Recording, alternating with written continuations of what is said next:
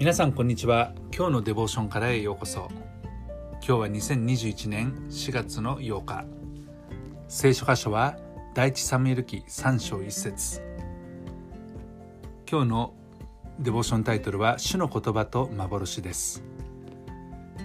それでは聖書箇所をお読みします。さて少年サムエルはエリのもとで主に仕えていた。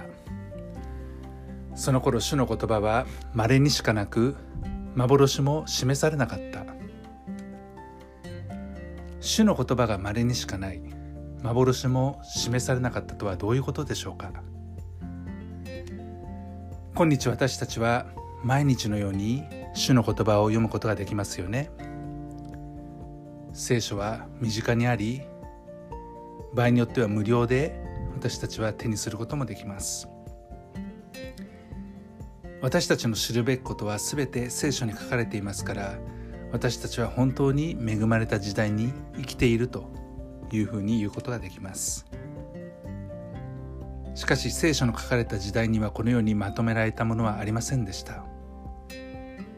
さらに神の言葉が稀にしかない幻が示されないということはまるで海図を持たずに航海に出るようなものまたは灯火もなく夜道を歩くようなものでした。ある時主はサムエルに言われました「見よ私はイスラエルに一つのことをしようとしている。誰でもそれを聞く者は両耳が鳴る」その日私はエリの家について私が語ったすべてのことを初めから終わりまでエリに実行する。私は彼の家を永遠に裁くと彼に告げる。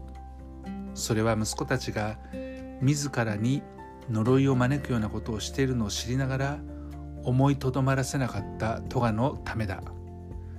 だから私はエリの家について誓う。エリの家のトガは生贄によっても穀物の捧げ物によっても永遠に許されることはない。3章11節から14節。エリーの子供たちは一体何をしたのでしょうか？2章の12節から17節にこう書いてあります。さてエリの息子たちは横島な者たちで主を知らなかった。民に関わる祭祀の定めについてもそうであった。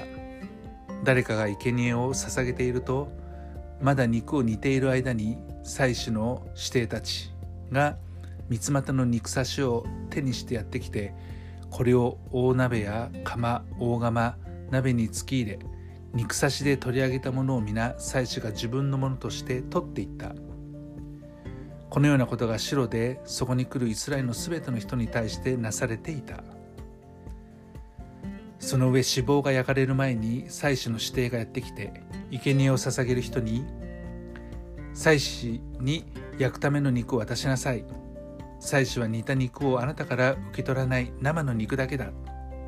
というので人がまず脂肪をすっかり焼いて好きなだけお取りくださいと言うと祭司の指定はいや今渡すのだ。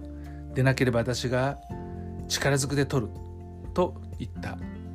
このように指定たちの罪は主の前で非常に大きかった。この人たちは主への捧げ物を侮ったのである。エリの息子たちはこのようなひどいことをしたわけですね。そしてその父であるエリはこれに対して何もしなかったわけです。その結果何が起きたでしょう？4章10節から18節あたりにこのように書かれています。ペリシテ人と戦ったイスラエルは打ち負かされそれぞれ自分たちの天幕に逃げ非常に大きな打撃となった。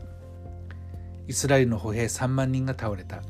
主の箱は奪われエリの2人の息子ホフニとピネハスは死んだ。知らせを持ってきた者は答えていった。イスラエルはペリシテ人の前から逃げ兵のうちに撃ち殺され撃ち殺された者が多く出ました。それにあなたの2人のご子息ホフニとピネハスも死に神の箱は奪われました。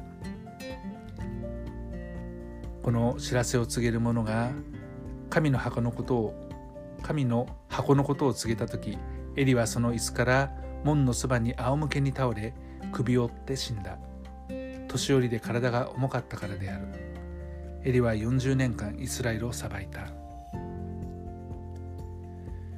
私たちがもし罪を犯しているならば主の言葉を聞くことも幻も示されることはほとんどないのではないでしょうか。いやたとえ近くにその言葉があったとしてもその犯している罪のために私たちは神の言葉を聞くこともできずまた幻を見ることもできないのではないでしょうか。私たちの主はとても憐れみ深いお方です。私たちに対して忍耐を持って接しておられます。ですから私たちは自分に呪いを招くような罪から離れ主を侮るのではなくて主を恐れ主に従って歩みたいと思います。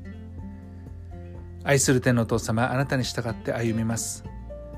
罪に染まることがありませんように聖霊様どうぞお助けください。主イエス・キリストの皆によってアーメン。今日も皆さんの歩みの上に神様の豊かな祝福がありますように。